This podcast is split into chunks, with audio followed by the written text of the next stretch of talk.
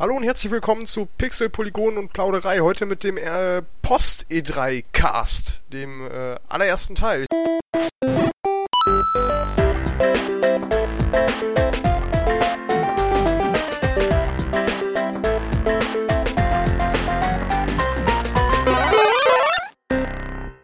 Ich bin der Thiago. Hallo, ich bin der Schick. Heldengeist, hallo. Garo. Wir fangen mal direkt mit den Sachen an, die vor der E3 passiert ist und, oder sind. Und da war das erste große Event, das World Championship seitens Nintendo. Hat das wer von euch gesehen? Nachträglich, ja. In der Retrospektive etwas, ja. Ich, ich habe nur ein bisschen durchgeskippt. Okay, dann bin ich bei Chic. Ich habe nämlich auch, ich wollte unbedingt äh, den Kampf von, von Reggie gegen hier Hungry Box sehen. Ah, das habe ich gar nicht gesehen. Da war, ich habe jetzt nur die ersten zwei Stunden oder so bisher. Das gucke ich jetzt immer so jeden Morgen ein Stückchen. Das war nämlich letztes Jahr sehr lustig. Da hat es ein Smash-Turnier und dann hat er einfach zum Schluss zur Siegerehrung, nachdem er verloren hatte gegen Zero, hatte dann äh, Reggie gesagt, äh, oder beziehungsweise herausgefordert auf eine Runde Smash. I suck in Smash. Ja, ja, und er hat sein Wort gehalten. Also das war leider sehr, sehr enttäuschend. Das war das Einzige, was ich gesehen habe davon. Aber ey, der Mann, muss, der, Mann muss nicht, der Mann muss nicht alles können. Also ich glaube ihm, als er sagt, nee, als er, aber ich glaube ihm auch, er als er sagt, so äh, dass er jedes Nintendo-Spiel spielt. Das glaube ich ihm auch. Aber aber er war so schlecht, dass er gefühlt es noch nie gespielt hat. Also, ey, das war kein Kampf. Das war, Hungry Box schlägt einmal zu, er fliegt über den Abgrund und fällt runter wie ein Stein, ohne irgendwie zu versuchen, sich zu retten. Also er hat wirklich gefühlt das Spiel noch nie in der Hand gehabt. Und das fand ich dann ein bisschen schade. Also vor allem das haben sie richtig groß angekündigt mit fett auf einer Leinwand, Kinoposter-esk, da irgendwie Reggie hingepackt in schwarz-weiß. Und dann dachte ich so, yeah, jetzt geht's ab. Und es war halt extrem. Thiago tut es schon wieder. Das Esk, ne? nee, ja, mach weiter. Erinnert mich, erinnert mich ein bisschen dran, als äh, Pierce Brosnan bei Jimmy Fallon in der Show war und sie gegeneinander Goldeneye gespielt haben auf dem N64 und da merkst du halt auch, überhaupt hat das Spiel vielleicht ein, zwei Mal in der Hand gehabt. Aber klar, es sind letztendlich, müssen es ja nicht können. Ich meine, verdienen Geld damit. Aber bei ihm ist schon. es ja, aber das ist nochmal was anderes. Ich meine, er hatte jetzt ein Jahr Zeit und er hat letztes Mal schon, letztes Jahr schon angekündigt, dass es sowas ähnliches wie das Smash-Turnier noch wie normal machen. Und weiß ich nicht. Also er hätte sich doch mal irgendwie ein Stündchen hinsetzen können, sich ein bisschen mit dem Spiel befassen können. Und es wirkte schon sehr so, als hätte er es nie gespielt. Ja, okay. War ein bisschen. Aber er sagte dann am Ende irgendwie, es war, ach, was aber sehr cool war, äh, er sagte zu Hungrybox vor dem Kampf, wenn ich gewinne, kriegst du bei Nintendo einen Job. Und Hungrybox antwortet eiskalt, ich bin Ingenieur, ich brauch den gar nicht. Ah ja, das habe ich auch gehört. ja, das war super. Das war richtig geil. Und dann nach dem Kampf hat Reggie halt gekontert, indem er meinte, ich arbeite 16 Stunden am Tag und du spielst 16 Stunden am Tag Smash Brothers. Kein Wunder, dass ich verloren habe. oh, süß. Ja, aber als Ingenieur verdient man halt auch gut. Der muss nicht ja, 16 Stunden am Tag arbeiten. Ich denke auch. Ich finde, so eine 16-Stunden-Schicht ist aber auch böse, oder? Wenn du mal bedenkst, dass er, wenn er wirklich konstant arbeitet, hat er quasi maximal 8 Stunden Schlaf am Tag. Ich weiß nicht, ich habe ich hab, äh, normalerweise dann 12 Stunden Schichten, also entweder tagsüber oder nachtsüber und Echt? über mehrere Tage, ja. Dafür arbeite ich aber mehr oder weniger auch nur den halben Monat, deswegen gleicht sich das schon aus. Und nach ein paar Tagen merkst du das aber auch. Also da bleibt eigentlich nicht viel übrig, außer nach Hause kommen, äh, duschen, schlafen gehen. Aber 16 ja, Stunden sind natürlich nochmal was krasseres. Naja gut, aber das ist halt der Preis, den super viele Manager halt zahlen, wenn sie in so Top-Positionen sind, ne? Man kriegen ja auch dementsprechend Kohle, wo ich mich dann immer frage, was haben sie vom Geld, wenn sie keine Zeit haben, es auszugeben. Sie können es im Alter ausgeben, wenn sie, wenn sie alt und grau sind, keinen Job mehr haben. Ja, weil, weil Leute, die sich ihr ganzes Leben lang halb tot arbeiten, ja auch so alt werden. Aber gut, egal. Ähm, wollen wir mit Bethesda nee, anfangen? Nee, da gab es ja doch einiges stopp, stopp, stopp. Spannendes. Äh, was ich noch richtig geil fand, das war der einzige Fall, äh, das World Championship war das einzige, was wir dieses Jahr von Nintendo mit, mit Live-Audience hatten. Die, und die Audience war ziemlich geil, die haben richtig schön gejubelt.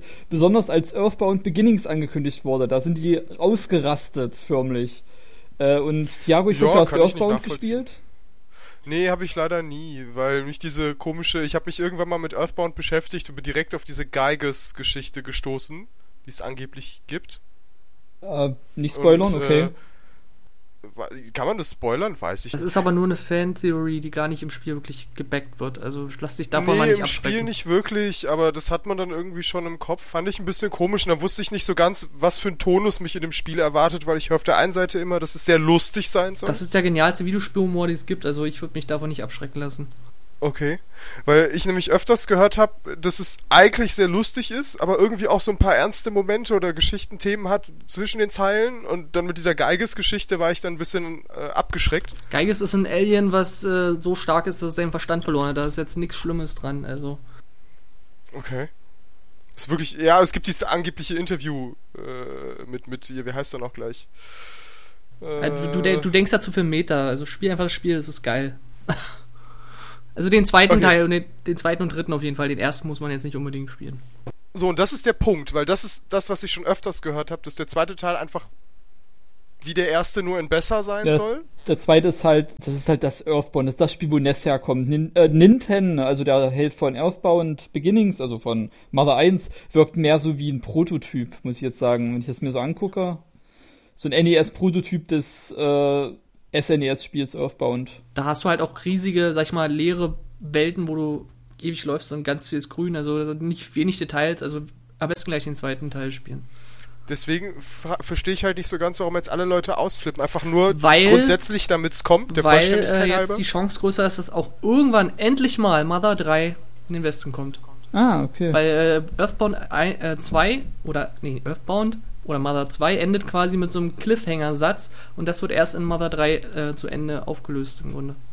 Die Story ist schon okay. zu Ende in Earthbound, aber da ist so eine Sache am Ende, die, die nagt an dir und die kriegst du erst im dritten Teil beantwortet.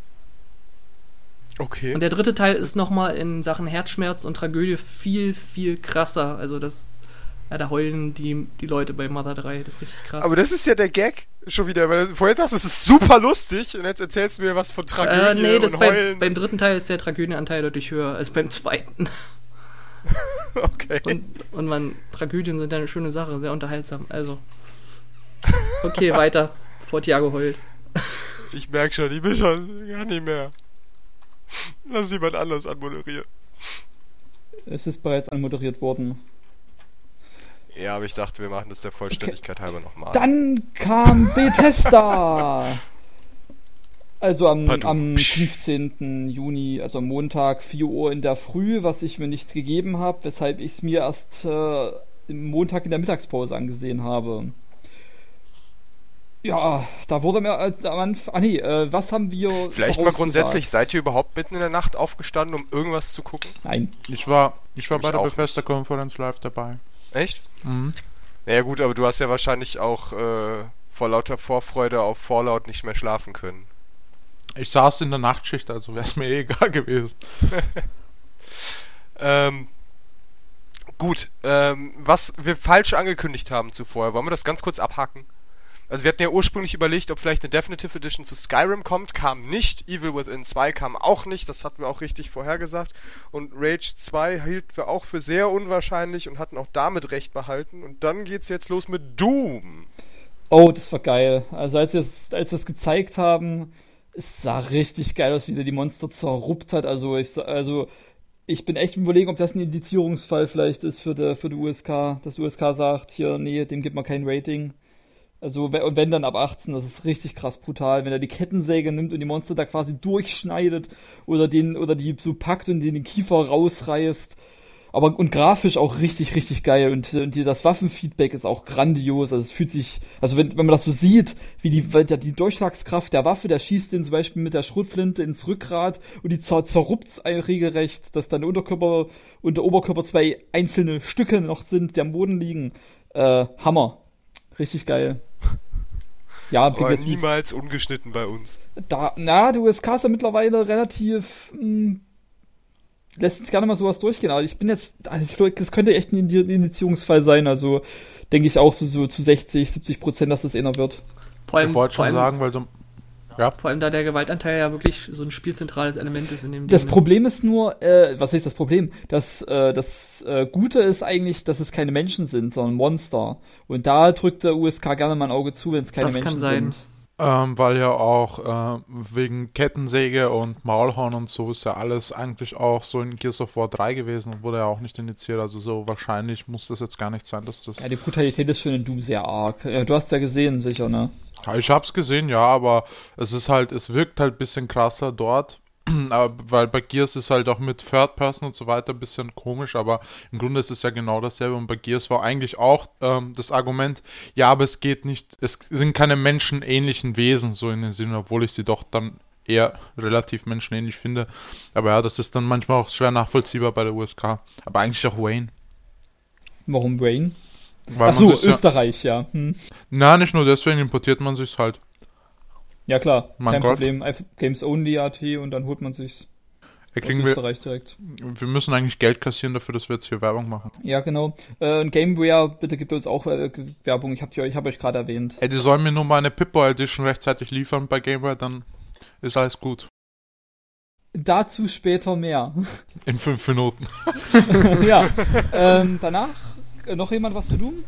Nö, nicht wirklich. Nee, es ist halt ein. Der Multiplayer wurde noch gezeigt, sah auch geil aus. Ganz kurz, ähm, so straighter Shooter, könnt ihr damit überhaupt groß was anfangen? Weil ich habe jetzt bei Wolfenstein gemerkt, dass ja auch äh, einer der Klassiker ist und jetzt neu aufgelegt wurde. Das ist so wirklich klassische Shooter, weiß nicht, kann ich nicht mehr hab viel ich mega Bock drauf. Habe ich mega Bock drauf auf Wolfenstein, aber muss ich mal eine ungeschnittene Version rankommen, weil hier in Deutschland ist es ja ziemlich krass zersäbelt worden.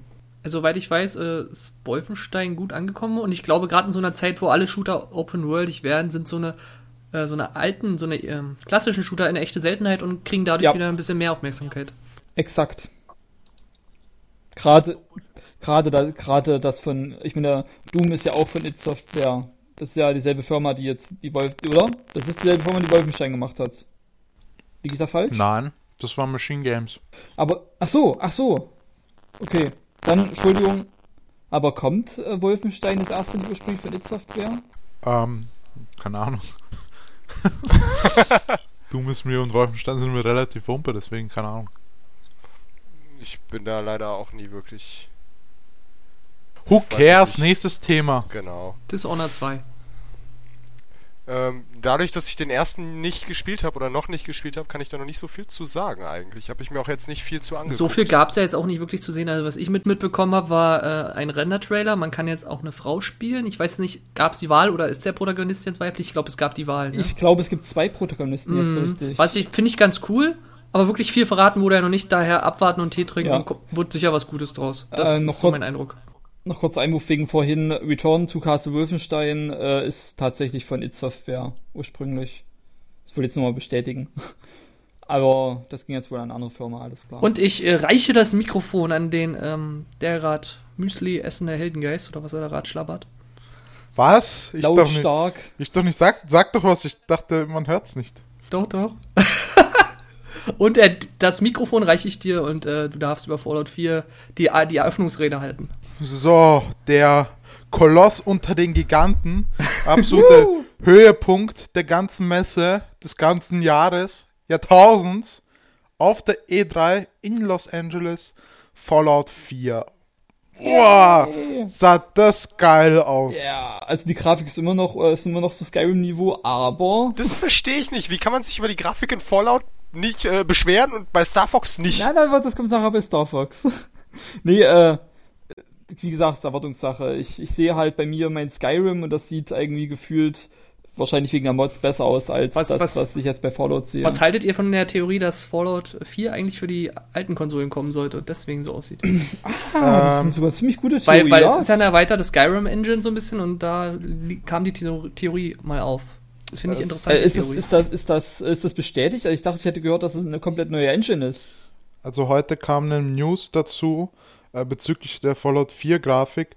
Und ähm, dort hieß es, Pete Heinz hat das gemeint von Bethesda, dass äh, die Grafik runtergeschraubt werden musste tatsächlich, weil sonst ähm, Features hätten rausgekattet werden müssen. Also es einfach nicht ging so, wie sie sich das vorgestellt hätten und man halt äh, die Balance wahren wollte und es geht einfach nicht anders, als dass man die Grafik ein bisschen runterdreht. Weil, sind wir mal ehrlich, Xbox One und PS4 sind jetzt auch nicht so die Grafikmonster wie so ein Hyper-Hyper-PC. Aber ich finde, keine Ahnung, ich kann mich nicht wirklich über, über die Grafik selber beschweren. Höchstens, was ich nachvollziehen kann, ist vielleicht ein bisschen der Grafikstil. aber die Grafik selber finde ich schon okay. Das für so ein Open World Mega Game, das ist, das passt schon. Ist, ist ein bisschen bunter als, als Fallout 3 war.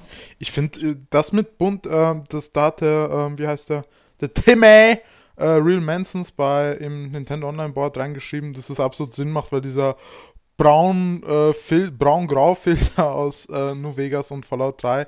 Also nur weil Apokalypse ist, äh, verschwinden nicht alle Farben aus der ja. Welt, deswegen ja. macht das schon Sinn. Nee, ich, ich, das war jetzt keine Kritik, ich finde, das sieht schön aus. Ja, bisschen Charaktermodelle, ähm, ja, da kann man sich vielleicht ein bisschen drüber streiten, aber es, es ist schon in Ordnung. Also. Scheint auf jeden Fall einige abwechslungsreiche Settings zu geben, was man da so gesehen hat. Die verschiedenen Gebiete und alles. Ja, auch, von den, auch vom ersten Trailer her mit diesem Hub quasi in der Stadt und dann wirklich diese Wastelands und da wird schon genug geben, ja. Was ich halt ähm, sehr cool finde, ist dieses neue, ähm, nicht neue, aber frischere Crafting-System und vor allem mit ähm, Customization und seine eigenen Siedlungen mehr oder weniger aufbauen. Das ist, oh, das ist so geil. Das, das ist so cool. Idee, ja. Mhm. Fallout trifft Minecraft. Okay, das hatte ich jetzt nicht ursprünglich damit in Verbindung gebracht, aber ja, klar. Es ist halt geil. Kommt, mich richtig. kommt drauf an, wie es umgesetzt wird, aber ich stelle es mir eigentlich sehr, sehr cool vor. Und was halt auch sehr schön ist, ist, dass du dich wohl entscheiden kannst, welcher ähm, Organisation oder welcher, welcher ja, Organisation du dich anschließt. Weil was man ja weiß, ist, dass die Bruderschaft anscheinend gegen ähm, das Commonwealth kämpft in, in Boston, gegen das Institute und die unterschiedliche Ansätze verfolgen und du dich quasi entscheiden kannst, auf welcher Seite du dich stellen willst. Und das war ja, klar, bei New gab es das auch, aber so richtig, äh, so richtig, dass du dich jetzt Gruppen anschließen kannst oder so, war ja bei Fallout jetzt in den letzten beiden Teilen nicht so das ganz große Thema. Das finde ich cool. Wahrscheinlich wird es auch eine Methode geben, dass du allein kämpfst also für deine eigene Organisation mehr oder weniger, vielleicht eben mit über die Siedlung, die du dir aufbaust. Und das kann schon sehr cool werden. Also bisschen vielleicht wie das Gildensystem bei Elder Scrolls, jetzt halt anders umgesetzt und. Ist, ist im Grunde ein altes Formular bei RPGs. Ich meine, schon in der Gothic-Serie konnte man sich verschiedenen Lagern anschließen und das hat die Handlung so ein bisschen verändert. Also würde ich jetzt nicht als das neue Feature sehen, aber cool wird es sicher. Na, es ist halt ein neues Feature für Fallout gefüllt, das ist halt das. Also es war schon so eine Sache, die mir ein bisschen gefehlt hat. Und dann bei New Vegas gab es das ja im Grunde. Da hast du ja äh, Mr. House, äh, die Legion und äh, Neu California Republic und halt du selber quasi mit Yes Man. Und das war schon ein bisschen in der Richtung, aber halt nicht konsequent bis ans Ende gedacht. Und wenn sie das jetzt machen, dann ist das schon cool. Und ich finde es auch sehr gut, dass du dich dann, weil bei Fallout 3 wurdest du ja mehr oder weniger in die Rolle gedrängt, dass du mit der Bruderschaft kämpfst und eigentlich keine Chance hattest, dich zum Beispiel der Enklave oder so anzuschließen. Wo du so. das gerade ansprichst, wie krass ist denn die Handlung bei Fallout verglichen mit äh, Elder Scrolls? Weil da ist ja die Haupthandlung immer eher mau. Also die ist viel besser, eindeutig. Ganze Ecke besser, ja. Heldi? Ich tue mir da ein bisschen schwer tatsächlich, weil äh, das Problem bei New Vegas ist, äh, man weiß ja noch nicht so richtig, welches Ende jetzt Kanon ist. Das ist das Problem, was ich jetzt ein bisschen habe. Ich nehme aber an, dass das Ende von New Vegas sowieso nicht großartig äh, das von Fallout 4 beeinflusst, weil es scheinbar eher an Fallout 3 anknüpft. Und ja, ich finde es schon, dass es, dass es mehr Einfluss hat und ich finde die Story fand ich auch okay. Ist natürlich jetzt kein literarisches Meisterwerk oder so, muss es ja auch nicht sein. Aber finde ich schon gut und das passt, das passt schon für so eine Art Spiel. Ich finde es gut, dass sie da wohl auch anknüpfen. Also, ja. Also die, die Hauptquest motiviert bei Fallout 3 jetzt zum Beispiel. Ja, mich schon, ja. Aber gut, mich motiviert jede Hauptquest, bei, auch bei Elder Scrolls, auch wenn sie manchmal ein bisschen gaga ist, stellenweise, aber mein Gott. Was war denn für dich jetzt noch so? Ähm, ja, ich wollte gerade fragen, wie ist denn Fallout so vom allgemeinen Ton her? Ist das vergleichbar mit einem Elder Scrolls oder äh, also jetzt vom von der Geschichte her und ähnlichem? Ich würde schon Oder ist es schon so, dass du sagst, es sind zwei völlig verschiedene Spiele? Mm, puh. Naja, es ist ein Weil bei so einem Elder Scrolls ist es halt teilweise so, dass die Geschichte eigentlich, ich habe jetzt nur Skyrim jetzt als Beispiel vor Augen, ne?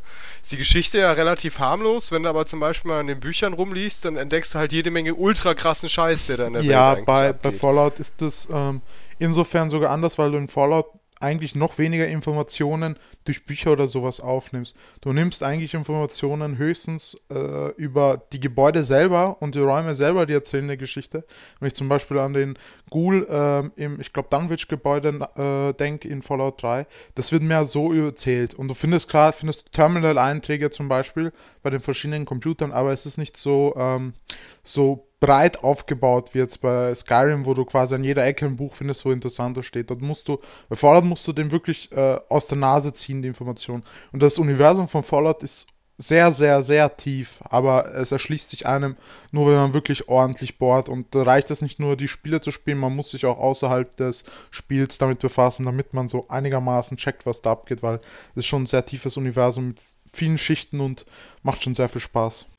Also demnach könnte ich jetzt auch mit Fallout 4 quasi einsteigen, ohne jemals irgendein Fallout gespielt zu haben und würde dem wahrscheinlich folgen können. Du kannst dem sicher folgen, ja.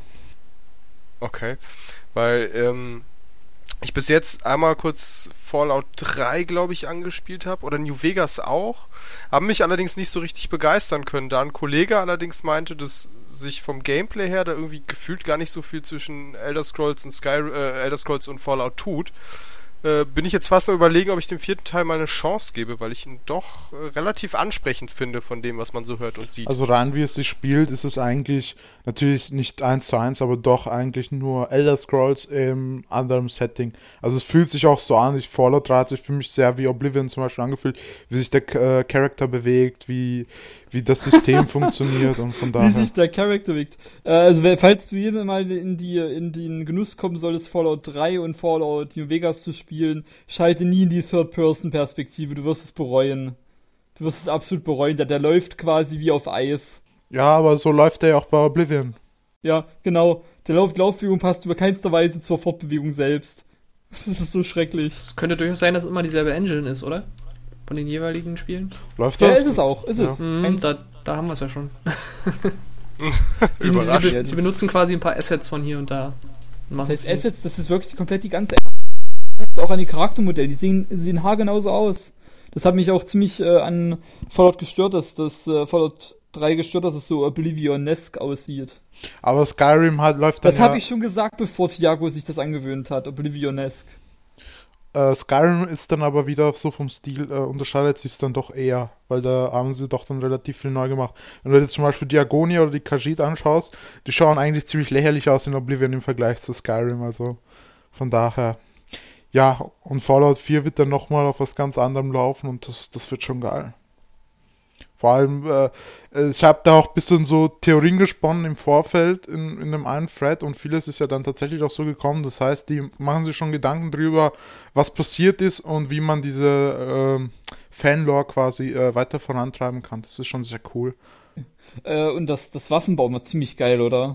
Du kannst ja aus den Waffen was vollkommen Neues machen und, und auch sämtliches Zeug, was du in der Umgebung findest, was sonst immer absoluter Bullshit war, so ein Spielzeugauto oder sowas, kannst du jetzt zum Bauen verwenden, weil in dem Spielzeugauto freilich Schrauben drin sind. Wenn du Schrauben für eine Waffenverbesserung brauchst, nimmst du die von dem Spielzeugauto. Das ist richtig genial. Ja, macht doch super Sinn. Gibt ja auch die eine Szene im Trailer, wo er an seiner ähm, Powerrüstung schraubt in ja, der Garage. Sehr, die hängt in der Garage so und dann, dann kannst du da neue Teile anbringen und Teile austauschen. Richtig cool.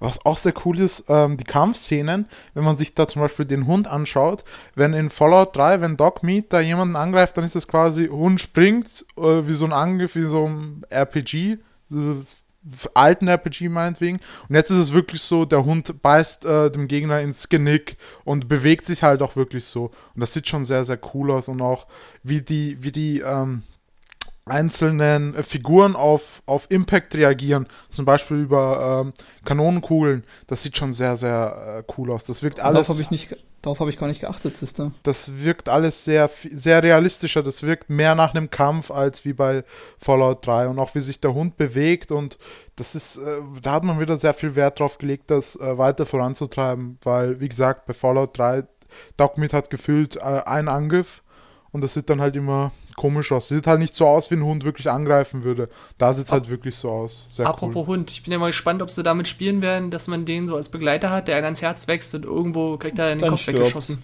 Ja, ja. Quasi Call of Duty Ghosts. Oder, oder ob er direkt sterben kann und es mehrere Hunde gibt und das, man die einfach wechseln kann das oder so. weiß ich nicht, weil dieser Do äh, Hundebegleiter, das ist, das zieht sich durch die ganze Serie und bei Fallout 3 ist Ach so. Es, ja. Ach so. Bei Fallout 3 ist er nicht gestorben.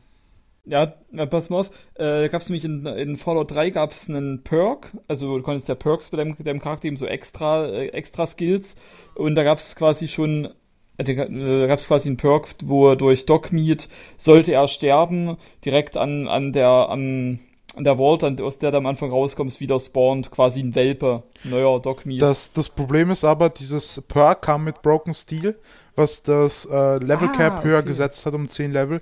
Und die Sache ist die, dass Dogmeat ab Level 20 quasi unbesiegbar ist. Also, dass der dann stirbt und dass du den wirklich neu erholen musst, passiert sehr selten. Ja, der kriegt, ich, man weiß nicht mal wirklich, ob das so geplant war oder ob es ein Fehler ist, aber der kriegt unfassbare Anzahl an äh, HP dann. HP Baxter. Und äh, und äh, ist dann quasi also nahezu unbesiegbar, deswegen passiert das nicht so oft. HP Dogstar, Mann. HP Dogstar, äh, genau, ja. Und ich sehe gerade bei Poly. äh, ich, achso, ähm, es wurde schon bestätigt von Bethesda Studios, von Todd Howard, Dogmeat cannot die, Fallout 4. Äh, also erstmal ist jetzt bestätigt, der Hund heißt Dogmeat und Punkt 2, er kann nicht sterben. Er wird nicht sterben. Weil man da vielleicht noch schauen muss, wie sie, ob das vielleicht über so einen Hardcore-Modus wieder einbauen. Weil bei Fallout New Vegas können Companions auch nicht sterben, außer im Hardcore-Modus. Was gab's denn noch an Fallout 4? Hardcore-Modus heißt, wie in Diablo, wenn du stirbst, ist vorbei? Nee, das heißt nicht, sondern äh, Hardcore-Modus ist zum Beispiel, dass du Hunger bekommst, dass du Durst bekommst, quasi da schauen musst, dass du Lebensmittel hast, Getränke hast, Companions. Das Allerschlimmste an dem, also ich, ich hätte diesen äh, Survival-Modus gerne mal gespielt, aber das, das, das Schlimme an dem ist, dass Munition ab, äh, dann wiegt. Und das ist absolut von Arsch, wenn Munition Gewicht hat. Ja, das Problem war beim Hardcore-Modus, dass er nicht so ganz äh, durchdacht war. Irgendwann hast du halt krass viele Lebensmittel und Getränke und so weiter und dann ist dieses, du hast Hunger, du hast Durst, dann ist das eigentlich nur eine Routineaufgabe, die irgendwann nur nervt, aber nicht dieses, okay, ich muss jetzt nach Lebensmitteln suchen oder so. Das ist halt ein bisschen, hm. Aber ich spiele es trotzdem immer im Hardcore-Modus, einfach weil es noch eine zusätzliche Herausforderung ist. Sowas können ja dann Mods lösen, aber die reden wir erst später, ja. ne? Gut. Nö, die können wir jetzt gleich reden, weil die gehören dazu. Ähm, weil weil du es bei Xbox hingeschrieben hast, deswegen habe ich überlegt. Nee, das wurde ja in der Pressekonferenz schon gesagt, ach so, dass, ach so. dass Bethesda äh, jetzt quasi eine eigene Distributionssoftware einführen will, also quasi ein eigenes Bethesda Steam oder wenn wir mit bösen Zungen reden wollen, ein äh, Bethesda Games for Windows Live. Stimmt das denn? Stimmt das denn, dass das tatsächlich. Ja, das doch, das haben sie angekündigt. Das weil, für die Konsolen und für PC. Weil die Leute sie nicht einfach nur eine zentrale Anlaufstelle genau. auf ihrer Seite haben so hab ich's für verstanden. alle Spiele. Korrekt, ja, so habe ich es verstanden. Achso, ich habe ich hab, ja, achso, ich hab das als, Distribu als die Distributionssoftware gesehen. Das wurde direkt von allen Leuten so aufgenommen. Oh, wieso? Weil Steam. Aber ich habe in der News-Mitteilung, die ich da gelesen habe, habe ich nichts davon gelesen, dass die Spiele vertreiben wollen also äh, absetzen wollen. Und äh, da hat sich für mich mehr so zentrale Anlaufstelle mit Foren und so weiter und eben diese Mod-Bibliothek, die jetzt wohl für Xbox One und scheinbar auch für, äh, oder anscheinend auch für PS4 kommen soll. Und für das ist es ja cool, also deswegen, ja. Okay, ja, das, das finde ich halt ziemlich cool, dass, dass die Mods jetzt auch für die Konsolen und für äh, PlayStation 4 kommen, aber ich, ähm, also für die Konsolen kommen. Äh, ich frage mich jetzt nur, wie, mach, wie machen sie das? Also, du kannst ja jetzt einen Modder nicht zwingen, dass der, dass der jetzt äh, diese, dieses, diesen Grafikmod nicht rausbringt, weil auf dem Konsolen nicht, zum Beispiel nicht läuft. Nee, also äh, am wahrscheinlichsten, und der Fall wird dann wahrscheinlich eh wieder nicht eintreffen, aber am wahrscheinlichsten würde ich fast meinen, dass Bethesda dann ähm, ausgewählte Mods anbietet.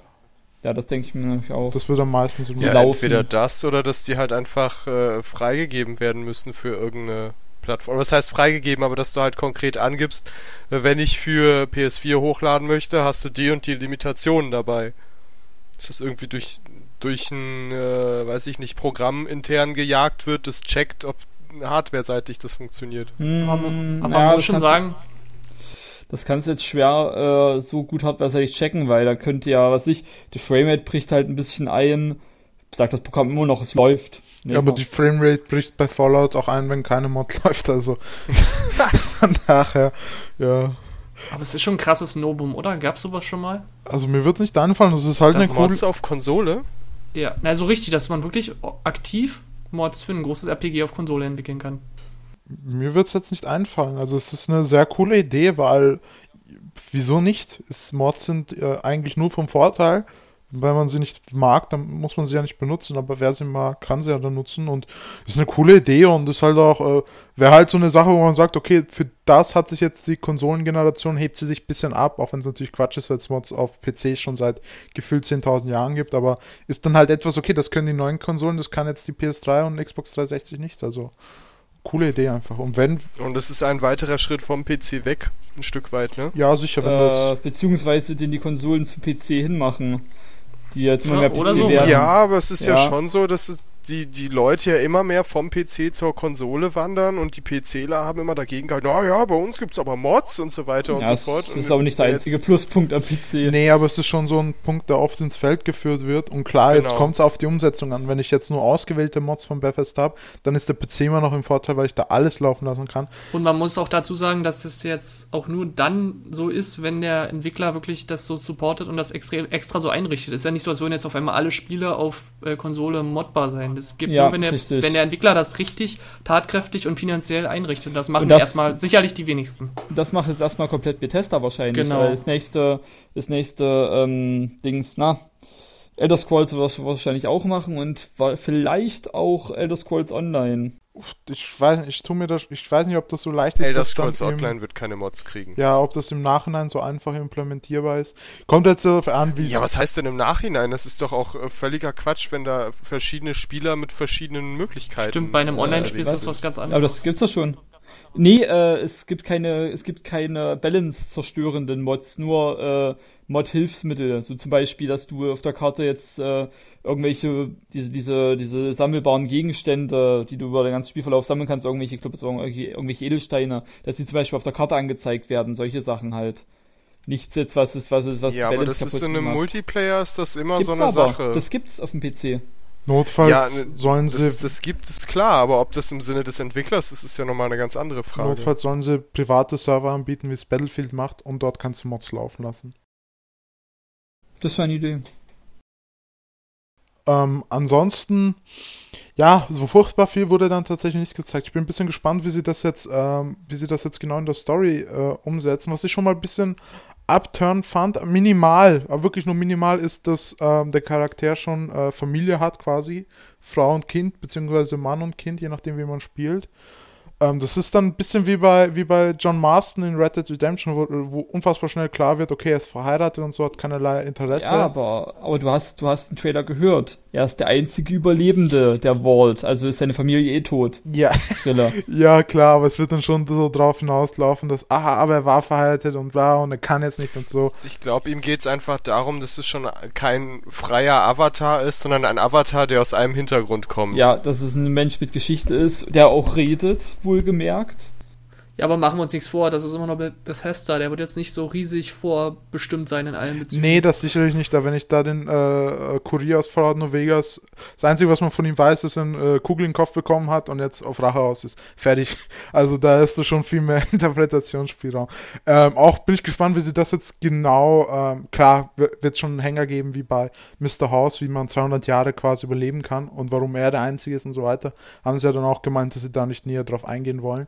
Ähm, ansonsten, ja, sehr cool, wie er da rauskommt. Dieses typische, ähm, sieht zum ersten Mal das Tageslicht, ein bisschen wie bei Fallout 3 und sich dann ähm, da durchschlängelt und dann auf die Maulwurfsratten stößt und den Hund und Codsworth, seinen alten ähm, äh, Roboter-Kompagnon da. Das fand ich ein bisschen, vielleicht ein bisschen zu sehr in den Hahn herbeigezogen, dass er 200 Jahre da noch draußen überlebt hat. Aber ja, mein Gott. Ja, du weißt, du kennst noch die eine Mod, die eine ähm, Vault aus Fallout 3, in der alle in so einer Virtual Reality waren, wo alles noch okay war, alles vorm Krieg. Mm, die Äh, vielleicht war es ja auch so, alle, die waren ja auch alle eingefroren seit äh, x, x tausend, äh, x hundert Jahren. Ja, aber die sterben dann aber auch alle, sobald du die Maschine ausmachst. Das ist halt Ja, war die, ja, aber es kann ja auch sein, dass die, dass die in der Vault auch alle gestorben sind, bis auf ihn, aus irgendwelchen bestimmten Gründen. Es wird, es gibt, werden sie schon machen, weil Mr. House hat ja auch ähm, vor dem Krieg überlebt und ist in dieser komischen Kapsel da. Werden sie schon was finden, klar, ist, ist jetzt auch nicht so das Problem. Ist aber interessant, dass du jetzt einen Charakter spielst, der schon, der weiß, wie die Welt vor dem Krieg war. Es wird scheinbar öfter diese Flashbacks geben. Und das hast du halt da noch nicht gehabt. Der, äh, der äh, Lone Wanderer aus Fallout 3, der kommt ja direkt aus der Vault, wurde dort geboren, kannte nichts anderes. Und der Kurier hängt halt ganze Zeit in der Mojave ab und wird irgendwann in den Kopf geschossen. Also sehr, sehr cool. Also, und da finde ich es auch, da macht es auch Sinn, dass er dann quasi der Anführer von der neuen Siedlung wird. Und ich bin gespannt, wie viele Customization-Optionen es für die Siedlung gibt, weil wenn es nur ein bisschen was ist, dann ist es auch okay, aber wenn man wirklich viel machen kann, dann wäre das schon geil, wenn du am besten wirklich, wenn du deine eigene Fraktion quasi gründen kannst. Du kannst ja auch äh, Brahmin-Kuriere äh, zwischen deinen Siedlungen herschicken, haben sie ja gesagt. Das wird echt, das wird Killer. Kommt echt auf die Umsetzung an, aber ich freue mich einfach, dass es schon das gibt. Also du hast äh, auch deine Pippo-Edition vorbestellt. Ja, aber wirklich so äh, auf den letzten Drücker mehr oder weniger. Ich auch. Ich habe ganz, also auch zwei Tage, glaube ich, nachdem du das gesagt hast, dass du sagst, habe ich noch eine bei, ähm, bei Amazon gesehen. Also danke an dieser Stelle an Daniel, dass er mich darauf hingewiesen hat im Chat, dass die gerade mal kurz wieder online ist. Ja, äh, Daniel hat auch in den Thread geschrieben. Ich wollte ja eigentlich, ich habe bei Gameware bestellt, wollte dann aber switchen auf Amazon, wenn ich, dann storniere ich bei Gameware und bei, weil bei über Amazon ist einfach viel easy cheesier. Und das Problem ist, ich hätte eine bekommen, die normale, aber die liefern nicht nach Österreich. Ich weiß nicht, was der Quatsch jetzt wieder auf einmal soll. Ich wäre total am Arsch gewesen, hätte ich nicht die Gameware-Bestellung ähm, noch gehabt. Und die AT Peggy war sowieso schon äh, vergriffen, also sehr kurios. Und das hatte ich letztens bei noch einem Spiel, wo ich vorbestellen wollte. Fällt mir gerade nicht an. Ich hoffe, das ist nicht so ein neuer äh, Richtlinie bei Amazon, weil dann kriegen ich und Amazon ganz schön Probleme. Vor allem ich. äh, gut. Test? Test, Test? Ja, alles gut. Ja. Äh, und Fenster damit abhaken? Noch nicht, natürlich noch nicht. Wichtiges. Ja. Wir sind schon so lange mit Fallout zugange. Tut mir leid, aber ich muss noch äh, Fallout Shelter erwähnen. Zockst äh, Hat sich jemand Ah, ich warte auf die auf die Android-Edition. Ich spiele doch kein, äh, kein iPhone-Zeug hier. Ich zock's. Ich, ich will es unbedingt haben. Ich zock's, ist eigentlich ganz cool für so ein äh, Mobile-Spiel. Also äh, kann man kurz sagen, du baust da quasi, du bist äh, Aufseher in der Vault und ähm, baust deine eigene Vault auf mit ähm, Wasser, äh, äh, mit Kraftwerken, mit Wasserspeicher, mit äh, Nahrungsproduktion und so weiter. Und und kannst Leute rausschicken ins Ödland und dann kriegst du so Berichte darüber, ah, ich bin auf eine Maulwurfsratte gestoßen, hat mich gebissen am linken Arm, bin verletzt, äh, bla bla bla. Also eigentlich ganz cool gemacht. Ist jetzt natürlich nichts, was man irgendwie ewig lang spielt, aber interessant. Das wäre meine Frage gewesen, weil ich habe das auch in den ähm, iTunes-Charts gesehen, irgendwo Platz 1, glaube ich sogar. Und dachte so, ja cool, irgendwas von Fallout, was ist denn das? Und bin draufgegangen und es sah halt aus wie jedes andere iOS-Spiel auf den ersten Blick. Aber es ist Nur ja halt wirklich kein, kein Pay-to-Win-Spiel. Das ist das Schöne, es ist kein Pay-to-Win. Ja, das auf jeden Fall nicht. Es hat diesen schönen bisschen, äh, diesen Wall-Tag-Style äh, ähm, mit, mit dem Pip-Boy und so weiter. Ähm, von daher ist halt schön. So bisschen Fallout-Feeling, bisschen vor, zwischendurch und ja. Was halt irgendwie keinen Sinn macht, du kriegst regelmäßig Berichte von der Walltag-Aufsichtsbehörde, wie du deine Vault führst. Das Problem ist aber, du bist ganz offensichtlich schon in der Apokalypse drin, also äh, da hat jemand nicht ganz zu Ende gedacht. Aber sonst, nettes ist ja auch umsonst, von daher kann man sich runterladen. Aber jetzt, glaube ich, können wir wirklich weiter. Ich glaube, wir sind alle, oder ich und Garo sind sehr begeistert. Thiago schaut sich vielleicht an. Shiki Boy. Das war die beste Konferenz der ganzen E3. Ja, gleich am Anfang. Für mich auch der Höhepunkt gleich am Anfang Fallout 4. Super. Das ist wieder ein Spiel, das ich habe mich schon länger nicht wirklich in so ein Spiel, wo ich dann nur quasi drauf warte, in Haus zu kommen und zu zocken und dann auch mal irgendwie zwei, drei Tage nicht aus dem Haus gehe oder so. Das hatte ich jetzt schon bestimmt länger nicht mehr. Und Fallout könnte wirklich wieder sein, wo ich mich einbunker und Urlaub ist schon genommen und man wird mich nicht mehr sehen für paar Was ist du? Ja, muss ich auch noch. Einbunker, I see what you did there. Ah! Nee, aber das wird bestimmt eines der Spiele, was ganz groß mitrennt bei äh, Game of the Year dieses Jahr. Also da darf Auf man gespannt Fall, sein. Ja. Und man darf gespannt sein, wie Wollen viele Bugs es geben wird. Ja, wird es. Ja. Sonst können wir können sicher noch ewig lang drüber reden, aber Zeit ist begrenzt leider. Ähm, ja, weiter ging's mit der Microsoft-Pressekonferenz am nächsten Tag, dem 15. Also nee, am, am selben Tag, immer noch am 15. Äh, halb sieben Abend war eine sehr humane Zeit, eigentlich eine, ja, eine der humansten ne, der ganzen E3. Hat jemand sich angeguckt? Jo. Äh, ja, ich also wir haben hab jetzt mir gar keine Konferenz außer Nintendo angeguckt, lustigerweise. Ich habe mir die immer im Nachhinein dann häppchenweise. Doch, Square Enix habe ich zum Teil auch noch geguckt.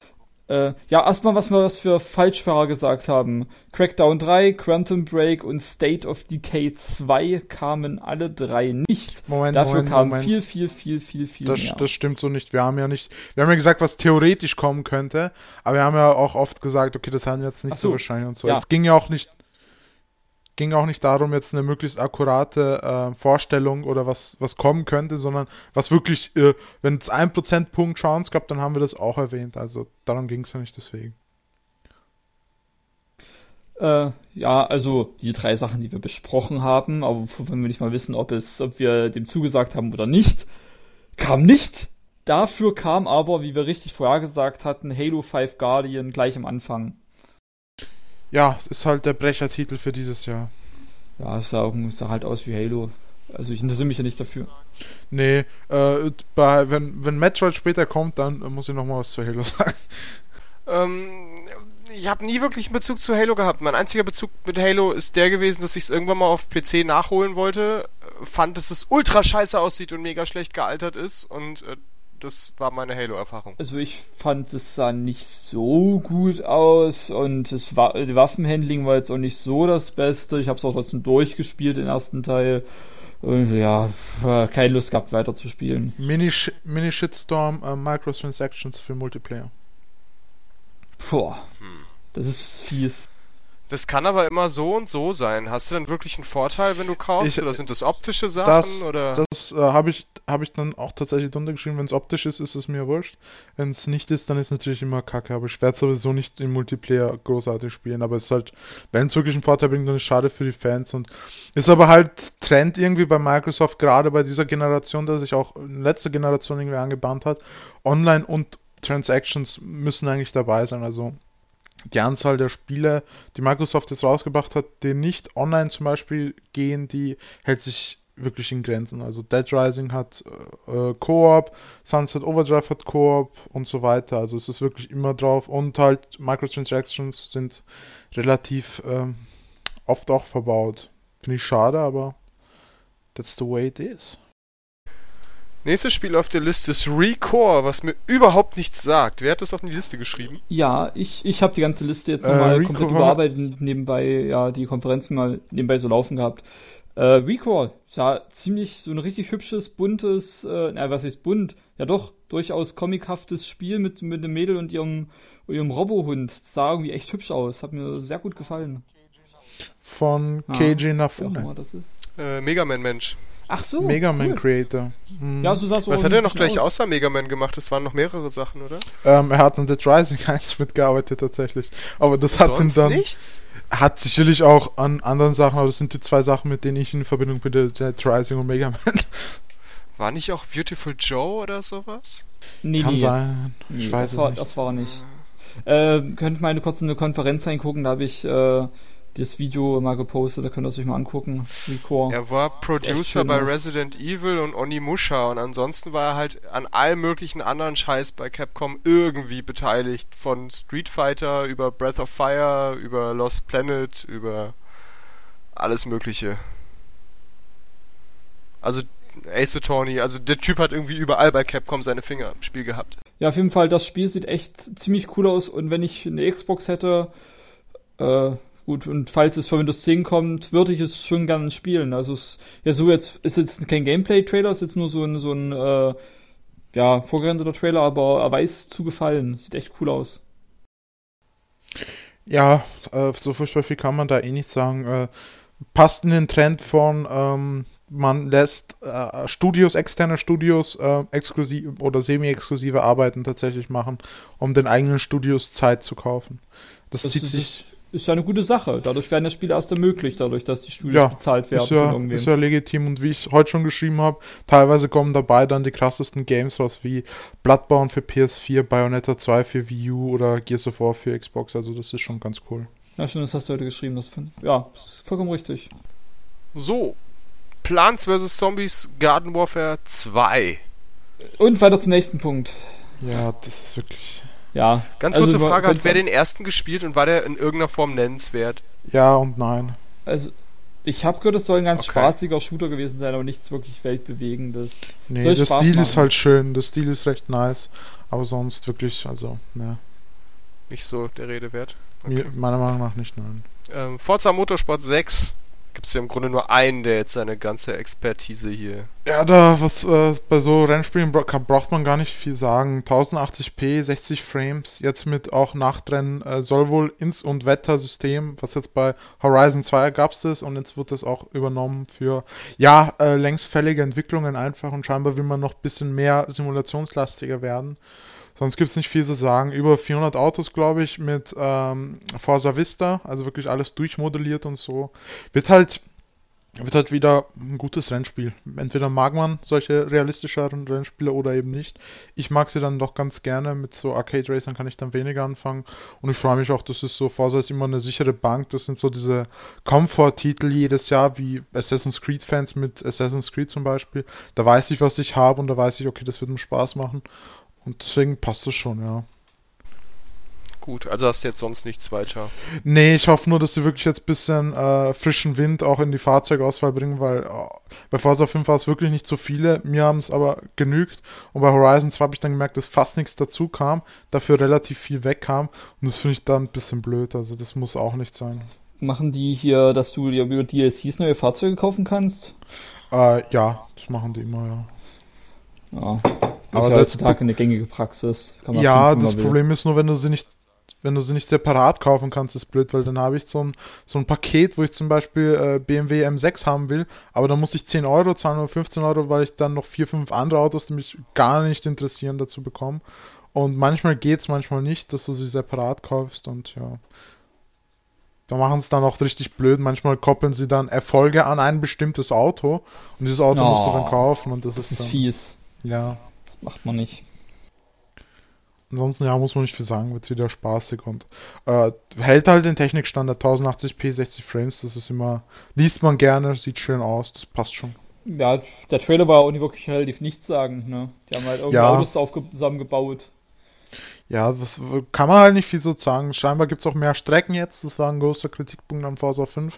Zu wenig Strecken, stimmt schon, hat sich relativ schnell wiederholt, aber es waren halt auch wirklich sehr coole Strecken dabei, wie Yas Marina und von daher ist halt ein, unterm Strich stimmt das Paket, was man von Forza kriegt und es wird, denke ich mal, bei 6 auch nicht anders sein. Wäre halt mal schön, wenn es auch mal Gran Turismo langsam kommt, weil gefühlt äh, hat man auf der Xbox One jetzt schon so viele Racing-Titel, die geil sind und auf der PS4 eher. Ja, man muss ja quasi mal überlegen, wir warten jetzt auf Gran Turismo 7, wenn mich nicht alles täuscht, und wir haben ja. schon Forza 6 und Forza hat auf der Xbox 360 angefangen. Nein, hat auf äh, Xbox angefangen. Forza 1 kam auf. Echt? Ja, Forza Motorsport war Xbox Original Titel. Forza 2 dann, äh, Forza 2, 3, 4 für 360 und Horizon auch für okay. 360. War denn äh, das erste Forza auch schon so im Gespräch? Ich glaube nicht. Ich glaube, so richtig durchgestartet ist es tatsächlich erst mit. Also mit zwei hat sich schon aufgebaut und das Gefühl, dass jetzt richtig krass abgeht, ab drei. Okay, weil da war dann wahrscheinlich der Zeitpunkt, wo ich es dann erst gemerkt habe, dass da was kommt. Ja, lange Zeit war ja Gran Turismo wirklich der Primus. Also da hat sich keiner wirklich nach Forza umgedreht, aber dadurch, dass er so ewig gedauert hat, bis 5 kam und du gefühlt schon 20 Forza-Titel in der Zwischenzeit gespielt hast, ja klar, blöd. Apropos Genre Primus. Dark Souls. Überleitung. 3. Äh, wir haben ja irgendwie nicht damit gerechnet, dass es jetzt schon kommt. Äh, Dark Souls 3 wurde angekündigt. Freut ihr euch? Freut ihr euch nicht? Ähm, ja, geht immer. Den zweiten ne? durchspielen, ne? Die doofe, die doofe Spinne nervt noch. Das krasseste ist ja, dass es wohl angeblich, jedenfalls vom Namen her, der letzte Teil der Reihe sein soll. Und da darf man gespannt sein, ob er jetzt die Story vom ersten und zweiten mit reinnimmt und das so ein bisschen rappt. Ne, Dark Souls 3 soll der letzte Dark Souls Teil sein. Ja, was meinst du? Vom Namen her meine ich, dass 100 Pro noch andere Souls-Spiele kommen werden, wie so. Bloodborne 2 und so weiter. Das ist ja im Grunde Souls, wird nicht aufhören, machen wir uns nichts vor. Aber Dark Souls 3 soll halt der letzte Dark Souls Teil. Aber das finde ich schon wieder Quatsch, weil äh, hat es so viel Story hat die Chose doch gar nicht, als dass man jetzt irgendwie von einem Finale. Uh, da würden dich Leute, da würden dich Leute ja, abstechen, wenn du was du irgendwelche seltsamen Sachen, die aus der Item-Beschreibung zusammenschustest, aber theoretisch kannst du Dark Souls durchspielen, ohne zu wissen, worum es eigentlich ja. geht ja, du kannst es durch nur zu wissen, worum es geht, aber das, äh, das äh, hält noch ziemlich die ganze Reihe davon ab, eine fette Story zu haben, die das Ganze zusammenhält und die für die Fans wirklich äh, Ja, aber die fette ist. Story existiert ja gefühlt zu 30% und 70% sind Vermutungen, was dazwischen sein könnte. Das ist, das ist äh, genau... Das sind relativ offizielle Sachen, was, was stimmt und was nicht. Und das, äh, das, das, ist, halt, das ist halt absichtlich so. Der Reiz ist ja. halt, dass man sich das selber schließt. Das ist generell in Dark Souls so, dass du, dass du Sachen selbst herausfindest. Da will ich kurz einhaken, weil diese Diskussion mit der Story von Dark Souls, die zieht sich jetzt echt schon über Jahre. Und ich glaube, ich war eh mit Jago, wo wir mal drüber geredet haben, weil du meinst, ähm, man muss sich das zusammenreimen und es gibt so wenig Informationen. Ja, das stimmt, aber das ist ja, äh, das könnte ja genauso gut eben das ähm, kaschieren können oder wollen, dass es eben nicht so viel gibt, weil dadurch musst du dir ja viel zusammenreimen und viel reininterpretieren. Klar, klar dort, kann es, klar, aber das ist, eine, ist, halt eine pessimistische Ansicht und wo, warum sollten denn die ganzen ausführlichen Beschreibungen die Items hauen? Die könnten die Items auch einfach gar nicht beschreiben. Ich, ich, ich bin da jetzt nicht so tief drin, ich kenne das nur von den Meinungen von Leuten, die das relativ äh, ausgiebig gespielt haben. Ich weiß zum Beispiel, dass äh, einer gemeint hat, dass das viel, sehr auch äh, konfus ist und äh, manchmal auch nicht so viel wahnsinnig viel Sinn macht und das lässt dann den Schluss einfach naheliegen, dass äh, sie selber quasi nicht wissen. Und das natürlich finden das Fans geil. Wenn ich jetzt bei Skyrim irgendwie ein Buch aufmache, wo äh, auch irgendwie Quatsch drin steht, dann finde ich, dann interpretiere ich das natürlich so oder anders. Aber jemand interpretiert es dann wieder auf einen anderen Weg. Also ich finde das schwer zu sagen, das ist jetzt so der Masterplan dahinter und so weiter. Was jetzt nicht viel Raum zum Interpretieren. Das ist schon relativ, wenn, wenn der nee, aber das hier ist aber, es ist schon so, dass der ähm, Autor der Reihe mal gesagt hat, dass er hier, ähm, ach, wie heißt noch gleich der Typ, der Cthulhu und so weiter geschrieben hat? Lovecraft. Äh, Lovecraft, Lovecraft ja. genau. Dass er als, äh, in seiner Jugendphase sehr gerne Lovecraft gelesen hat, aber äh, nicht sonderlich fit im Englischen war. Das heißt also, dass er quasi die Fetzen, die er dann nicht verstanden hat, musste er sich irgendwie dann zusammenreimen. Und angeblich war das jetzt die Inspiration davon, diese Geschichte zu erzählen. Aber das hält ihn ja nicht davon ab. Du kannst ja auch äh, ganz viele Red Herrings in die Welt streuen, wo irgendeiner, der da gerade den passenden Gedanken hat, äh, paar Sachen sich zusammenreimt. Aber eine wirkliche Geschichte erzählt Dark Souls ja nicht. Ja, das ist aber auch schlecht reden auf hohem Niveau. Ja, also gerade von, ich sag's mal so, wie es ist, gerade von den Leuten, die das jetzt nicht so intensiv spielen. Also aber allein schon, weil es verschiedene äh, Möglichkeiten gibt, das Ganze komplett auszulegen. Ja, aber es gibt aber, ähm. es gibt, sagen wir mal, es gibt verschiedene, aber dann sind das nur sehr, sehr wenige. Und bestimmte haben unglaublich viele Anhänger. Und da kann mir keiner sagen, dass es da tausend Möglichkeiten gibt, das ja, auszulegen. Ja, ist richtig. Das, das, das, meiste ist, das meiste ist relativ wie man sagen, faktisch beschrieben. Es ist einfach stimmig, was viele, äh, da, die Theorien, die viele da kommen. Und, und die, wenn man die ins Spiel haut, und das ist nicht, weil man es so sehen will, sondern weil das Spiel einfach in die Richtung deutet. Und das ist cool und das macht vielen Leuten das Spaß. Ist ja, das, das, ist ja aber genau der Punkt. Es deutet in diese Richtung. Aber was du in dieser Richtung dann für dich selber siehst, ist ja was komplett anderes. Und ich, und ich warte, warte, warte, warte, warte, warte. Ich gebe dir Brief und Siegel, dass wenn das Spiel äh, vor, ich sag mal, 15, 20 Jahren rausgekommen wäre, wo es keinen Internetzugang gegeben hätte, dann wird das jeder anders sehen. Weil allein durch dieses, äh, ich, unter Anführungszeichen Fanfiction und dass sich halt mehrere Leute dann treffen und zusammen dieses Puzzle mehr oder weniger zusammenlegen und diese Meinung äh, du dann weiternimmst über verschiedene Boards, dass sich das quasi verbreitet. Aber wenn es das Spiel vor 15, 20 Jahren gegeben hätte, dann wird es nicht, dann wäre es dann wär's für die allermeisten wär's diffuser Kram. Manche würden da vielleicht was äh, tatsächlich was zusammenreihen können, aber für die meisten wäre es 100% diffuser Kram. Und das ist halt der Vorteil, den wir heutzutage haben. Deswegen ist es leicht gesagt, äh, ja, das hat natürlich da was, weil, weil äh, klar, mehrere Leute arbeiten dann dran und es ergibt dann ein Gesamtbild. Aber worauf ich eigentlich hinaus will, ist, dass es von uns keiner hier 100% richtig sagen kann, ob das ist oder nicht. Es, mir persönlich ist es egal, ob es richtig ist oder nicht. Ich will nur nicht, ähm, dass so ich will nur, dass das auch gesagt wurde, dass es eben auch so sein kann. Es kann natürlich sein, dass es Quatsch ist und es gibt den Megaplan dahinter. Will ich gar nicht sagen, so tief bin ich nicht drin und. Aber wenn es doch quasi einen Masterplan gäbe, dann müsste er sich früher oder später herauskristallisieren. Vielleicht beim Dreier. Und dadurch, dass die Geschichte so viel Raum lässt, dass es mehrere Möglichkeiten gibt, die in sich stimmig sind, sagt es doch schon, dass es da nicht den Masterplan gibt. Ich will sie halt jetzt nicht mit diesem äh, Cheap Shot wegkommen lassen, wenn es dann tatsächlich so ist, dass sie das absichtlich so offen gelassen haben. Wenn sie dann wirklich, wenn es wirklich ein Big Picture dahinter gibt, was, was für jeden nachvollziehbar ist, dann sage ich, okay, klatsche ich, applaudiere ich, habt ihr gut gemacht. Aber das müssen, müssen sie halt erst wirklich beweisen. Wie gesagt, ich, von uns wird keiner sagen können, was jetzt richtig ist oder nicht. Das wissen nur die Autoren dahinter, 100%. Ich finde beide Theorien nachvollziehbar und will da jetzt kein abschließendes Urteil übergeben, aber ich finde es immer wichtig, dass man beide Perspektiven nennt und was jetzt davon stimmt, kann ja dann jeder für sich selber. Weil der, der Punkt ist zum Beispiel, ich habe Dark Souls gespielt, äh, nicht durchgespielt, aber weiß ich nicht, Hälfte oder was. Und äh, ich habe nie den Eindruck gehabt, dass da in irgendeiner Form eine Geschichte erzählt wird. Ja, weil du dich wirklich bemüht hast, die herauszufinden. Ne? Ja, aber ich habe dieses Spiel mit Interesse gespielt. Und natürlich höre ich, dass hier und da bestimmte Namen immer wieder auftauchen oder dass ich hier und da mal einen Fetzen in der Itembeschreibung habe. Aber das ist doch nicht genug, um mich beim ganz normalen Spielen in irgendeiner Form äh, an eine Geschichte zu binden. Ich habe keine Ahnung, worum es in dem Scheiß geht. Du hast hier und da mal Dialoge, die sind einen kryptischer als der andere. Das ist aber auch sehr subjektiv und es gibt Millionen Leute, die das anders sehen als du. Also du kannst mir nicht erzählen, dass du beim Spielen gerafft hast, worum es da eigentlich geht. Ohne dich damit irgendwie anderweitig befasst zu haben. Ein paar Sachen das, hast du schon ganz gut rausgekriegt. Zum Beispiel jetzt allein der Anfangstrailer verrät schon mal richtig, richtig viel über, über die Bosse, die später kommen, über den, über den Nito und alle, dass die, dass die mit, äh, mit, äh, dem, äh, mit Gwyn zusammengearbeitet haben, gegen die Drachen zu kämpfen, dadurch mit, diesen, mit diesen Fürstenseelen belohnt wurden. Also da kriegst du schon relativ viel durch, durch das Intro raus. Jetzt, jetzt mal so, um die ganze, um die ganze Meta-Story mit den ganzen Bossen zu verbinden. Ne? Das, wie gesagt, es sind überall Hinweise gestreut. Man muss sie nur zusammensetzen können. Und das äh, kriegt man zwar nicht gleich beim ersten Mal spielen raus, aber beim zweiten Mal spielen merkt man es dann erst so richtig. Wenn man die Bosse bekämpft hat, dann kriegt man wieder äh, mit, dass die, dass die hier und da erwähnt wurden, bevor man überhaupt wusste, dass es ein Boss ist. Ähm, also beim zweiten Mal spielen kriegt man schon viel mehr mit als beim ersten Mal. Das sind halt solche Sachen, die fallen dir erst später auf. Also die Sachen mögen jetzt, mögen jetzt halt beim ersten so Mal spielen für dich jetzt keinen Sinn gemacht haben, aber beim zweiten Mal spielen hätten sie das bestimmt. Zumindest einige. Und es muss nicht jedes Spiel die gleiche Erzählweise haben, wo dir alles vorgeklatscht wird. Ja, ja. Richtig. Meine Güte. Nee, aber wenn ich ein Spiel als, interessant, als interessierter Spieler spiele, ja, und irgendwann habe ich dann auch den Gedanken, ja, okay, jetzt möchte ich aber doch mal wissen, was damit auf sich hat, google ich mal. Aber das Spiel selber vermittelt mir keine Antworten. Doch, doch, doch aber es kann sie nicht jeder lesen.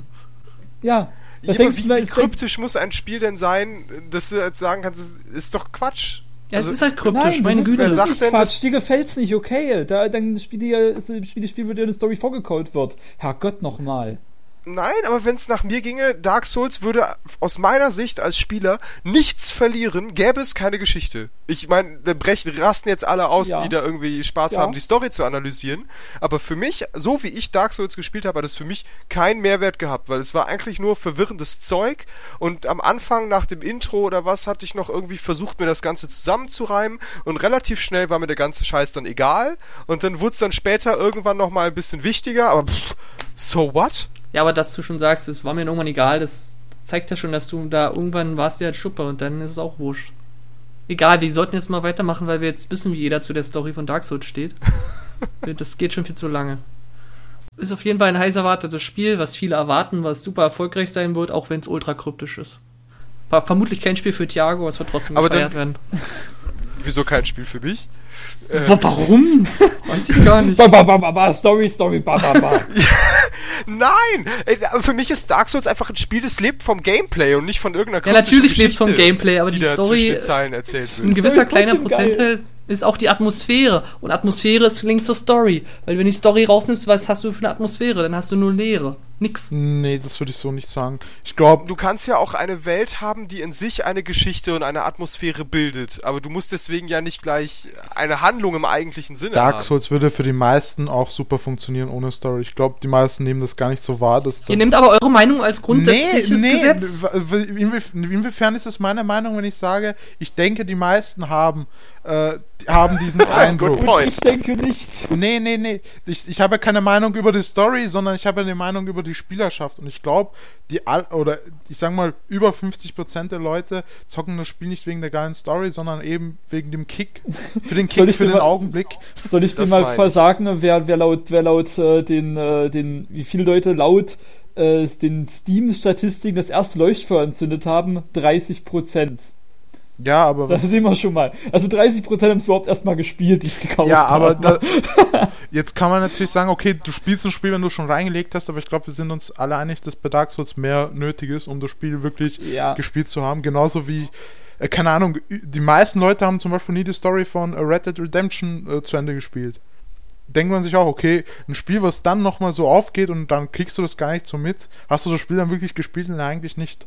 Von daher passt das schon. Es geht mir nur darum zu sagen, man kann das Spiel, ich glaube, man kann sehr viel Spaß mit dem Spiel haben, auch wenn man sich nicht für die Story interessiert. Das Gameplay genau. gibt genug her.